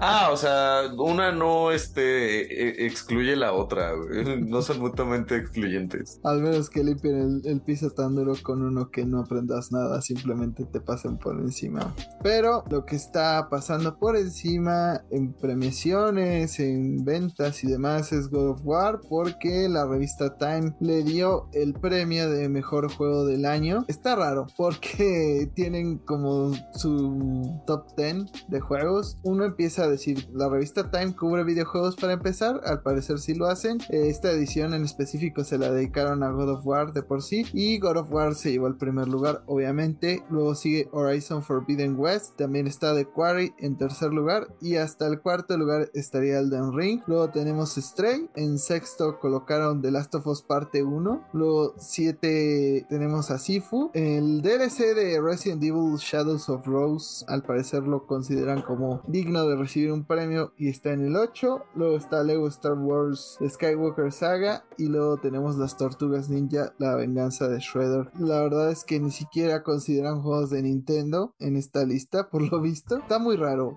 ¿Cómo crees que The Quarry puede ser mejor juego que Elden Ring? O sea, me gustaría platicar con la persona que hizo esta lista y que me dijera su lógica.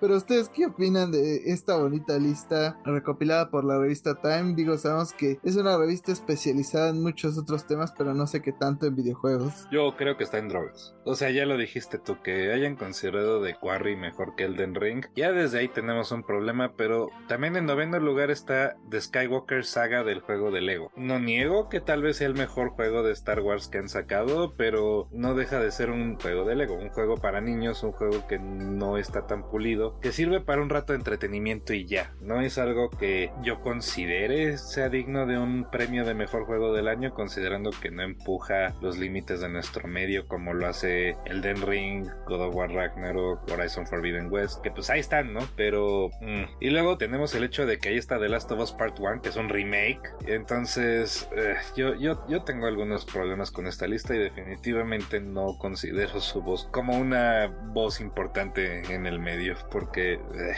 O sea, yo no dudo que God of War a lo mejor pueda ganar el juego del año, pero el resto de los premios sí estoy. Bueno, el resto de las posiciones sí están como raritas.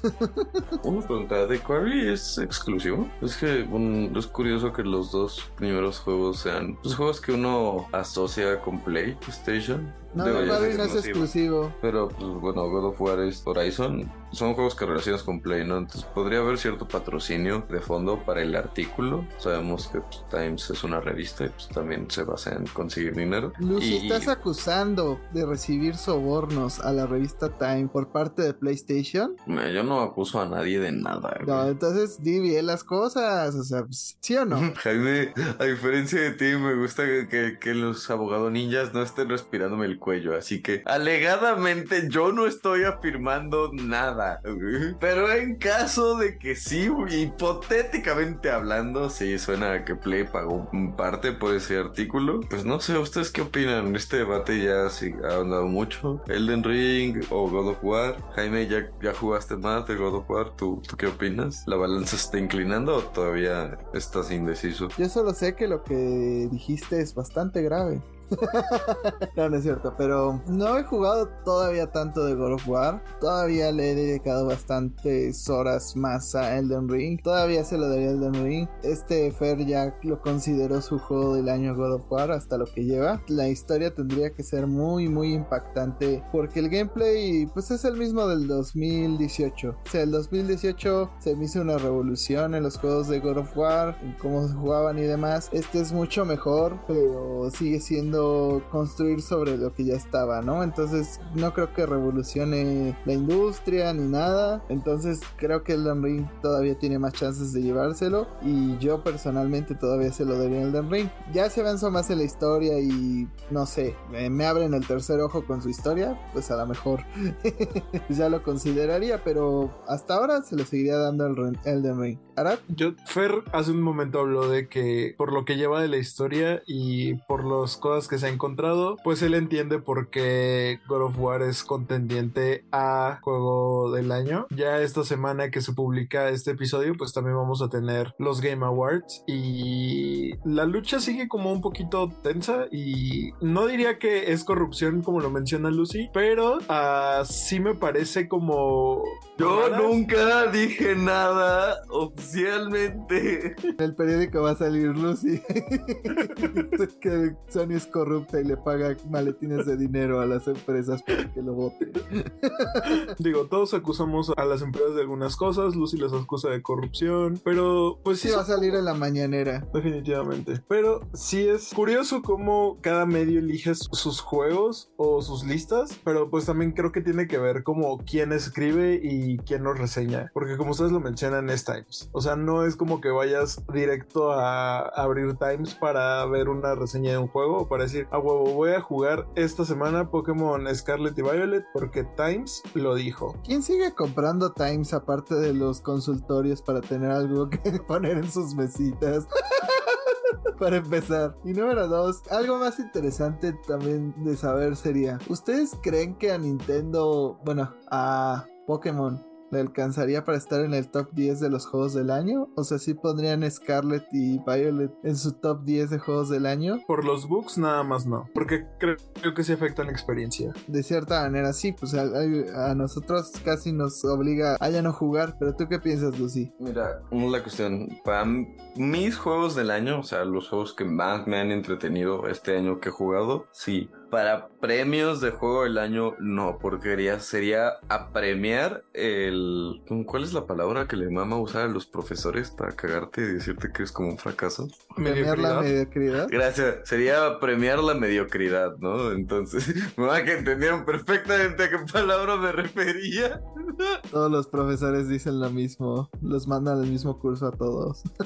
Pero sí, sería justamente apremiar la mediocridad, que es algo que no se merecen. Pero sí, no se merecía nuestro dinero y me aquí diciendo su perra otra vez con cada año. Los que no podemos cambiar, tenemos que hablar de ello, ¿no? Esto es como doble A para nosotros de Pokémon. Aquí nos venimos a quejar. Yo, tú como alguien externo, ¿consideras que Pokémon alcanzaría a estar al menos en el lugar 10 de los juegos del año? Si pagan, sí. No estoy enteramente seguro. Porque, digo, Escarlata y Violeta creo que no por el estado en el cual salieron. O sea, si el juego hubiera salido funcional, creo que a lo mejor y si lo alcanzaba porque tengo entendido que la jugabilidad está bastante bien. Estoy viendo a los fans de Pokémon muy divertidos y muy clavados diciendo por qué me estoy divirtiendo tanto por fin, bla bla bla. Pero no lo podemos mandar a la cima si salió y el juego no está funcionando correctamente. Ya vieron cuál es nuestra opinión al respecto. Digo, sé que la nota en general era que God of War ganó juego del año para los Times, pero pues, la, la mayoría aquí no lo hemos jugado en su totalidad. Y en The PlayStation Partner Awards del 2022 en Japón también dieron unos premios para todos los partners de PlayStation, léanse Capcom, Bandai Namco, Konami, Square Enix. ¿Konami para qué fue? Es mi única duda. sé que puede que los inviten ahora que salga Silent Hill, pues aunque sea por la anécdota, ¿no? Pero ¿para qué fueron este año? ¿Qué lanzó Konami? Que dijeron, vamos a ganar algo.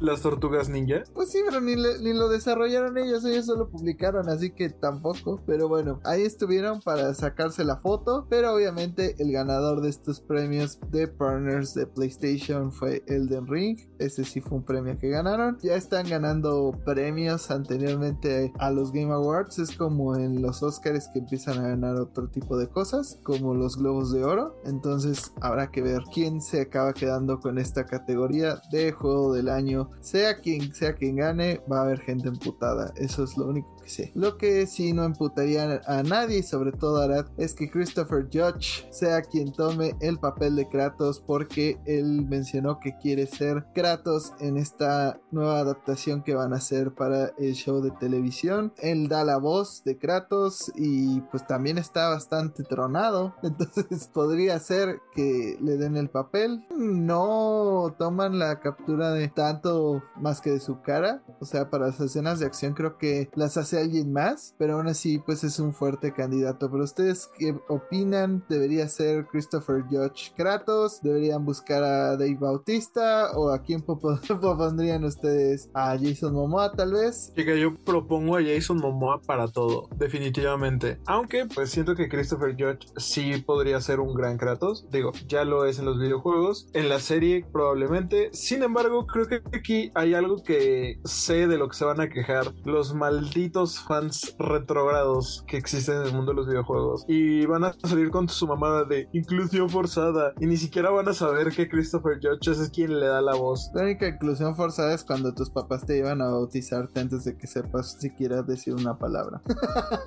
no es cierto. Bueno, sí es cierto, pero no nos cancelen. ¿Quién mejor para hacer a Kratos que el mismísimo Kratos? O sea, ya le hizo la voz, él hizo motion capture y es un actor bastante capaz en general. Yo creo que es como de las mejores opciones. Ya si nos vamos a pelear, yo digo que si ya levantó la mano Christopher Judge, pues ya agárrenlo a él. ¿Quién más podría ser? Estoy de acuerdo que Jason Momoa sería una buena opción. Y si no, voy a ser estúpido y voy a decir que Triple H. The Game. Siendo Kratos. Time to play the game. Pero miren, ser un buen actor de doblaje no implica ser un buen actor, es el único detalle. Habiendo hecho eso, siento que sí le quedaría bastante bien el papel. En especial, pues sí, tiene la condición, tiene la voz, que es lo más importante, tiene el boy. Entonces, por mí ya tiene el visto bueno, ¿no? Y si tuviera que escoger a alguien más, que bueno, no, además de Jason Momoa, Diego lo dijo bien, díganme estúpido, pero hay algo en mi cerebro que solo puedo imaginar a Dwayne La Roca Johnson como, Kratos, que por alguna razón me entretiene bastante la idea, no sé ustedes. Mira, yo sigo con la imagen de Kratos llevando una botella de agua y escupiéndola al cielo. Estaría bien que fuera Triple H, pero está muy chaparrito. Porque a pesar de que los juegos del 2018 y 2022 Kratos se vea chaparrito en comparación a Thor y a otros dioses. Kratos mide más de 2 metros. O sea, imagínense cuánto mide Thor para que Kratos se vea chiquito. ¿Cuánto ha de medir Tyr? Son dudas, pero yo la verdad no tengo otro actor en mente. Mi duda es si lo hace Christopher Judge. ¿Lo pintarían de blanco? ¿Sería raro? ¿Sería racista que lo pintaran de blanco para que hiciera el papel? Sí, Jaime, sí sería racista. Pero a cualquier actor lo pintarían de blanco para que hiciera el papel. Y a cualquier actor es que no fuera blanco sería racista. Pues no sé, no necesariamente porque realmente en la historia del personaje te explican por qué está cubierto de cenizas. O sea, no es que esté pintado de blanco, está cubierto de cenizas. Siento que también depende qué parte vayan a adaptar. O sea, si van a empezar por el original de PlayStation 2 o si van a adaptar desde el reboot. Entonces, también por ahí habría que empezar. Pues mira, yo siento que PlayStation hace el fuchi a toda cosa que recuerda al otro Kratos. o sea, como que tratan de olvidar que ese existió y que solo existe ahora el del 2018. Entonces yo siento que va a ser una serie más pensada en el de 2018. Y por eso lo dije, porque cualquier actor lo tendría que pintar de cierta manera para dar a entender que, que tiene cenizas en el cuerpo y no realmente es blanco. Digo, las rayas rojas sí son parte de, pues también de la historia de los otros God of War, pero eh, sería muy raro. Entonces no creo que se lo den a Christopher Judge porque va a causar controversia, pase lo que pase. O sea, si nos nosotros ya estamos teniendo complicaciones en pensar cómo adaptarían a Kratos. Te estoy explicando por qué a todas las personas que quieren interpretar a Kratos tendrían que llevar pintura encima. Todas. Pero el punto es que va a ser una complicación. Y aparte, mm, como dije, Christopher Judge no hace las escenas de acción. No sé qué tan ágil. O sea, está mamado, eso sí. Pero todo lo demás que tiene que hacer Kratos, quién sabe. Digo, pueden usar un doble. Pero ya veremos qué decide PlayStation. De por sí no han decidido si Jin Sakai va a ser el mismo actor, que ese sí literal hizo todas las capturas en Ghost of Tsushima y literal se ve idéntico a Jin Sakai, entonces hay que ver. Pero hablando de fans retrógados y con ideas raras. Una controversia con el trailer de la película de Mario. Y no, no es la que nos gustaría porque, bueno, primero vamos a dar nuestra opinión del trailer. Surgió un trailer con más escenas de la película de Mario. Para mí todo fue excelente. Peach está perfecta. La animación se me hace muy buena. Luigi es hasta gracioso. También el Bowser sigue viéndose imponente. El Donkey Kong solo lo vimos dar putazos y tienen muchísimas referencias al mundo de Mario Bros. Por ahí en el corte mencionamos que salen varios de los Kongs, sale los carros de Mario Kart, podemos ver hasta cosas de Galaxy. Entonces, para mí todo está bien. Solo hay un pequeño detalle. Mario. Mario es un pedo porque se desapega al personaje original. O sea, Mario jamás, nunca he visto que haya sido cobarde en ningún aspecto. Mario siempre se avienta a lo pendejo. Así no sepa si vaya a ganar. La principal característica de Mario es que es valiente. Y aquí en el trailer lo vemos pues casi orinándose para pelear con Donkey Kong, ¿no? Digo, es una bonita referencia al primer Donkey Kong, pero Mario no haría eso. Y luego otro pequeño problema que tengo es que son plomeros en un mundo similar al que tenemos aquí. Así sea New Dawn City, son plomeros de verdad que tienen que aprender a tener aventuras. Entonces ya desde ahí como que no me gusta la personalidad que le dieron de tonto a Mario, de cobarde, pero no sé qué opinan ustedes. O sea, a mí todo lo demás me encantó, solo ese detalle no me gustó. Y sigue gustarme la voz de Chris Pratt tratando de ser italiano. Pues ya lo dijiste, lo que más me choca es Chris Pratt. Al final del tráiler Mario va manejando su kart y suelta un wahoo y es el wahoo menos inspirado que he escuchado en mi vida. La verdad sigo creyendo que la película va a ser un desastre inmitigado. Creo que los trailers se ven bien, pero no le tengo absolutamente nada de fe o esperanza al producto terminado. Anya Taylor Joy hace un muy buen trabajo como Peach. Luigi suena bastante bien. Jack Black como Bowser, ya lo había dicho, estoy sorprendido de lo bien que suena. Y de repente habla el idiota de Chris Pratt como Mario y todo se va por la coladera. No funciona, o sea, es tan... Es como si estuviera hablándome un pedazo de cartón. No le detecto ningún tipo de emoción, inflexión o lo que fuere. Como ya dije, el Wahoo es el Wahoo más triste que he escuchado en mi vida. Ugh. Esta película, yo en mi opinión ya lo dije, no le va a ir bien, pero por lo pronto no se ve tan mal. Pues Let's Go del principio eh, también está horrible. A mí sí me gustó, o sea, me gustó todo,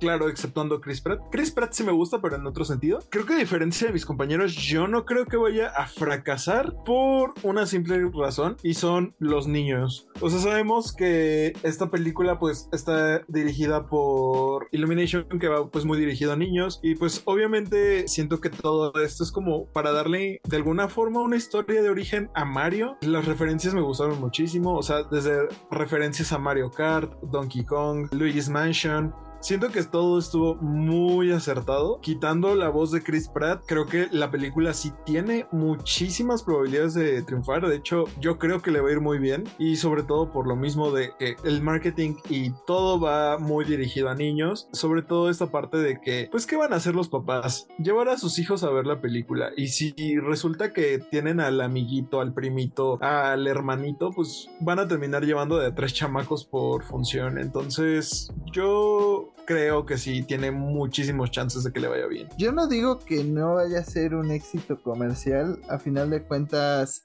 pues tenemos todo el empuje que han tenido los Minions y demás películas de Illumination, más el nombre de Mario que ya es bastante. Entonces va a haber mucha gente que la vea por nostalgia, niños que pues les llame la idea de una película de Mario. O sea, eso no es lo que estoy cuestionando, lo que estamos cuestionando es que si va a ser una buena película. No sé si vaya a serlo, pero a mí sí que Mario sea el personaje principal y que lo pongan así como ponen a... De por sí como lo hace Chris Pratt me molesta demasiado. Hasta estoy planteándome solo por él verla en español. y es solo por él. Pero pues como va a ser el personaje principal y el que más tenga minutos en pantalla, pues tal vez sí valga la pena verla en español. Porque a final de cuentas ya, ya han salido varios trailers y todavía no tenemos alguna señal de que vaya a ver Star Talent. Entonces tal vez valga la pena verla en español con tal de evitarte la mala actuación de Chris Pratt toda X. Pues sí le tengo fe a la película, no sé por qué me da vibras como el estilo Greek Real. Pues siento que se fueron por este lado de Mario cobarde, que se va haciendo valiente y descubre el poder de la amistad y el valor por tus amigos, bla bla bla. Justamente por el enfoque para niños pues chiquitos que tiene, los más este relatable Pocos son los niños valientes de hoy en día. Pues no sé, como dice Jaime, no soy fan de Chris Pratt, no, no me funciona. Y siempre lo he dicho, al menos para, para en cuestión de doblajes de películas animadas, pues México siempre se ha rifado pues muy buenos este, doblajes. Entonces yo no tendría problema con verla en español, ¿no? La verdad es que pues, depende de las voces al final, pero pues hasta me la podría echar a gusto y a veces hasta queda mejor. Shrek es un gran ejemplo. Cuando todavía poner a Eugenio Derbez en películas dobladas no estaba mal. No me gusta eso de la película, pero eso es entendible. Cada quien puede tener su opinión, a final de cuentas. Lo que no es entendible fue la controversia que azotó la semana, porque ya lo dijo Arad, los fans de los videojuegos a veces tienen ideas raras y cerradas y pendejas. Pues otra vez les molestó que una mujer tuviera un papel protagónico en la película, porque están mencionando que hay inclusión forzada porque Peach en este tráiler pues sale como una líder pues que va a tratar de proteger a los Toads, a su pueblo, al reino champiñón, que le enseña a Mario más o menos cómo ser un héroe y que no depende tanto de él como en los videojuegos que solo dice Mario sálvame. Empezaron las quejas porque Peach no es una total completa inútil según los fans entre comillas de los videojuegos. Peach no tiene que hacer nada. Una, creo que obviamente los tiempos están cambiando. Otra, o sea, ¿qué esperarían de el líder de una nación si se ve atacada? La otra, pues realmente siento que Peach sí ha, ha tenido sus momentos. Digo, no es este exactamente el personaje principal, pero sí ha tenido como estos momentos para brillar. Incluso tuvo su propio juego en algún momento, pues siento que no se le ha dado como este protagonismo o no se le han dado como más títulos donde brille. Incluso siento que en Mario Odyssey tuvo sus momentos, pero pues obviamente no, no resaltaba porque el protagonista era Mario. El show tomó alrededor de 30 años y uno de los personajes más icónicos de los videojuegos dejar de ser solo una damisela en peligro, ¿no? Recordemos también que era extremadamente sexista el juego de Peach, porque el único juego donde ella era protagonista era un juego donde peleaba con sus emociones. Peleaba emputándose tanto que prendía en llamas, entristeciéndose tanto que lloraba ríos, ¿no? Me alegra mucho el cambio que le hayan hecho a Peach y pues sí, ¿no? O sea, solo me demuestran los, la mitad de la comunidad gamer que sigue siendo bastante retrógrada. Eh, el ser un retrógrada automáticamente descalifica tu opinión, así que síguete quejando en línea. Y como dice Arat, o sea, hasta en Odyssey al final vemos una nueva actitud en Peach de que pues ella tiene como sus propias aventuras, o sea, ni siquiera se quiere ir con Mario ni con Bowser, sino que quiere hacer sus propias cosas. Entonces creo que esto es positivo, creo que va más que es el personaje ahora. Insisto, o sea, la única inclusión forzada es que tú quieras que todas las mujeres entren dentro de un estereotipo que no hagan nada y que al parecer Peach sea una reina que solamente esté esperando a que Bowser venga y la capture, ¿no? O sea, estúpido no aportaría la trama y no, no tendrían cómo justificarlo. Entonces creo que es lo adecuado y la verdad es que lo hace bastante bien. O sea, si alguien destacó en ese tráiler fue Peach. Entonces, eh, X. Si no quieren, pues no lo vean y ya, en lugar de estar en foros de Reddit diciendo mamadas. Algo que sí pasó en los foros de Reddit fue Digimon Survive porque celebraron que tuvieron al fin 500.000 copias vendidas alrededor del mundo. Un juego que de por sí pintaba, pues pintaba que no le iba a ir bien. La verdad es que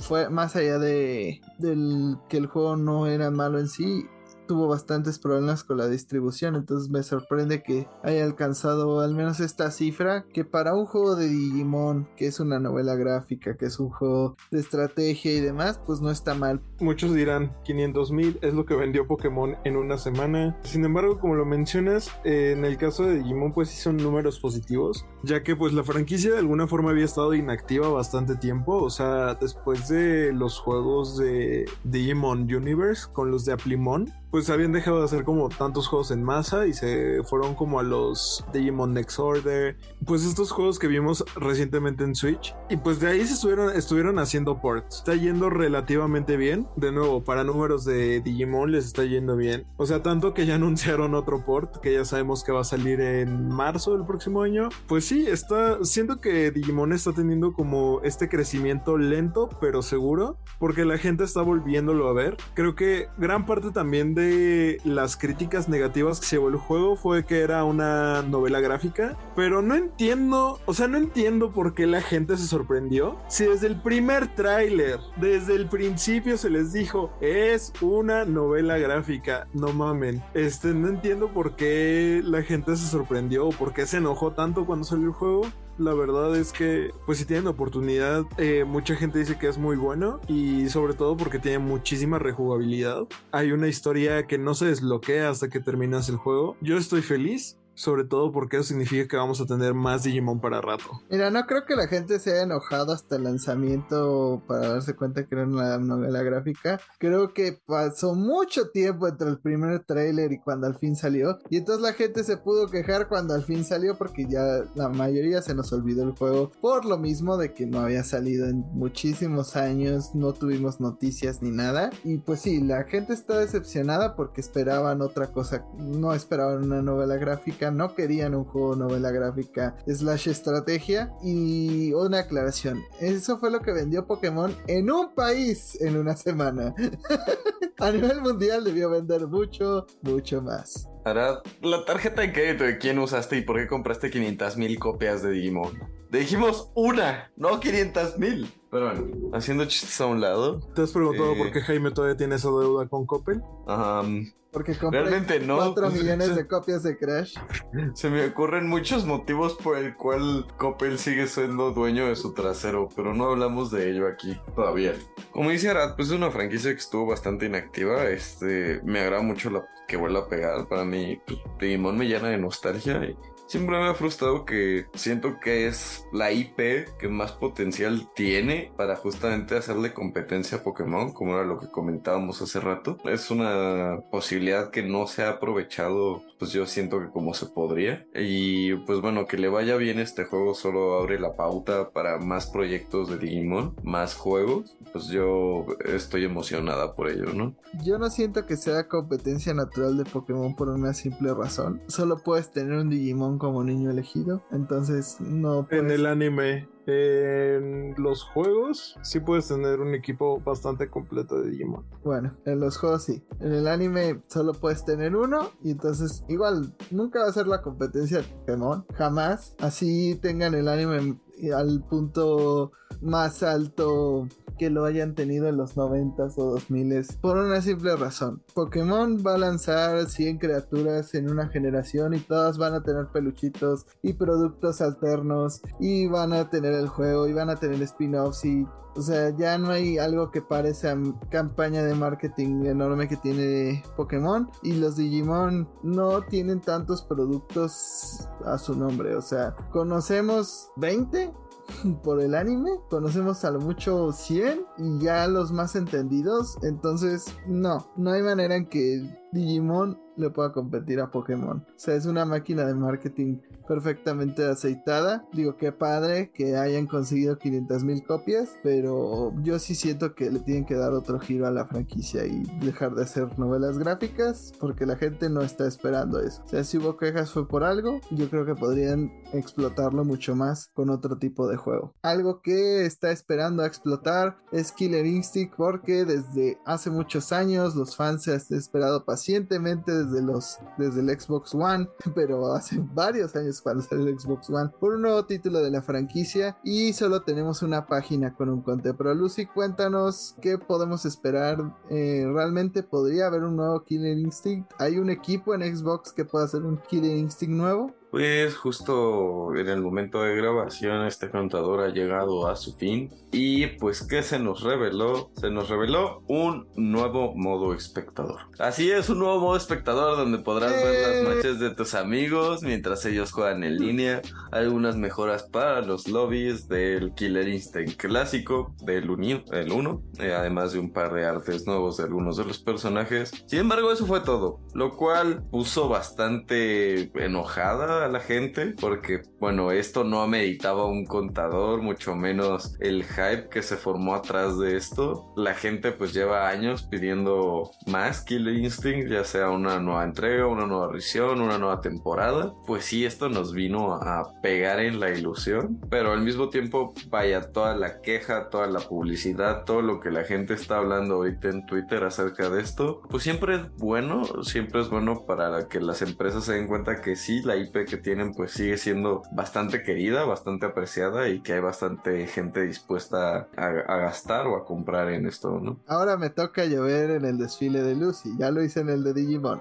Si la gente de Twitter realmente comprara todos los juegos que dicen que van a comprar, Silent Hill sería la franquicia más vendida, con más ventas de todo el mundo de los videojuegos. Porque siempre es trending topic y el Silent Hill más vendido tiene alrededor de un millón de copias. Entonces no. Y no hay un equipo en Xbox que pueda hacer un nuevo Killing Instinct. La verdad es que desde que hicieron ese para el Xbox One, pues han pasado muchas cosas. Xbox es otro tipo de compañía. Antes trataban de venderte el Xbox como una máquina en la que también podías ver la NFL. y ahora quieren venderte un servicio, ¿no? Entonces Xbox es otra compañía hoy día. No hacen los juegos al menos que sepan que les van a ser bastante redituables. Y Killer Instinct lamentablemente lamentablemente nunca lo ha sido pues para uh, algo que quieran invertirle porque el otro Killer Instinct pues sí o sea se ve que es un juego caro se ve que es un juego que no que fue hecho con amor y la verdad no me imagino una manera en que puedan hacer uno nuevo que le salga redituable y que todos esos fans de Twitter lo vayan a comprar porque para empezar están ocupados comprando Silent Hill supongo. Que todos están tratando de comprar la misma copia que están subastando en Mercado Libre para está ahí también. O están haciendo boicots a Pokémon, que se ve que funcionan muchísimo. No sé, es una realidad lo que tú dices, no toda la gente que hable de tu franquicia pues va a gastar en ella, es una realidad. Pero pues cuando estamos hablando de cosas que ya llevan bastante tiempo muertas, Vaya, lo que sea siempre nos da esperanza. Pregúntale cuántas veces les pasó a los de Silent Hill hasta que se les cumplió su capricho, como dices. Y pues ahora viene el juego en camino, ¿no? Sigue siendo poco redituable. Los juegos de pelea siguen siendo bastante de nicho. Pero siento que estamos viviendo una revolución, ¿no? Hay varios juegos de peleas que ahorita están pasando al main stage, que están bastante, ganando bastante popularidad. Y que inclusive ya su escena casual empieza a ser bastante grande. O sea, digo, no va a ser como el nivel de Smash que es su escena casual es 5000 veces más grande que su escena competitiva y las dos son gigantes. Pero vaya, es algo que no veíamos muy seguido, ¿no? O sea, escuchar gente dice como, ah, casualmente juego Tekken, ¿no? O Tekken, como lo dice el juego. O casualmente juego Guilty Gear. O ah, el otro día probé Schoolgirl. Si es gente que no es dedicada a los juegos de peleas, que quizás juega 15, 20 minutos a la semana, pero que realmente tuvo las ganas de entrarle a un juego de peleas hoy en día y decir, pues lo estoy disfrutando a mi nivel, a mi liga y con gente de mi altura, pero lo estoy disfrutando, ¿no? Y es un mercado que no se ha aprovechado en mucho tiempo, ¿no? O sea, son muy elitistas los juegos de peleas. Entras a jugar en línea un, una semana tarde después de que el juego salió y te van a barrer el piso contra el concreto. Y si no estás dispuesto a, esas partidas de madre, pues era muy difícil entrar, cosa que estos juegos nuevos están cambiando. Pues ya lo dijo Lucy, ¿no? Todo este asunto, el modo espectador no ameritaba un conteo, porque aparte ni siquiera me pareces para el juego actual, para el más moderno, para el del 2013, sino que es para las dos primeras entregas. Y mira, ya lo he dicho antes en este podcast, de, sí, por supuesto que quiero ver más de Killer Instinct. Killer Instinct es posiblemente mi juego de peleas tradicional favorito. Eh, adoro los personajes, adoro la música, que por cierto la hizo Mick Gordon. Adoro la historia, adoro a la jugabilidad, adoro muchísimas cosas de ese juego. Pero no quiero que lo saquen al vapor, o sea, que no quiero que se consigan a un equipo cualquiera o por mucha experiencia que tenga y que saquen un juego por sacar un juego. Si van a sacar un Killer Instinct, yo quiero que sea el equipo correcto, que en verdad está apasionado en hacer el juego que en verdad tiene ganas de hacer el juego, como pasó con la entrega del 2013. Double Helix y Iron Galaxy estaban encantados y emocionados de hacer el juego, y como resultado el juego es una maravilla. Y eso es lo que quiero, esta pasión, esta emoción por, por la franquicia. No quiero que, ah, pues piden un Killer Instinct, se lo vamos a encargar a qué sé yo, a Bandai Namco y que salga un juego de peleas ahí, que se ve bien, pero que va a ser olvidado en unos cuantos meses. Pues habrá que ver cuál es el futuro de Killing Instinct. Yo lo veo muy complicado, la verdad. Eh, si me dieran así como uno del 1 al 10, le pondría 2, tal vez. y solo porque Phil Spencer no ha quitado el dedo del renglón. Y aún así, si la entrega del 2013 es la última que vemos, a mí me haría feliz porque fue el juego correcto. Exacto, o sea, si lo van a hacer, que lo hagan bien. No nos hubiera gustado que regresara Silent Hill si el remake va a estar malo. O esperen.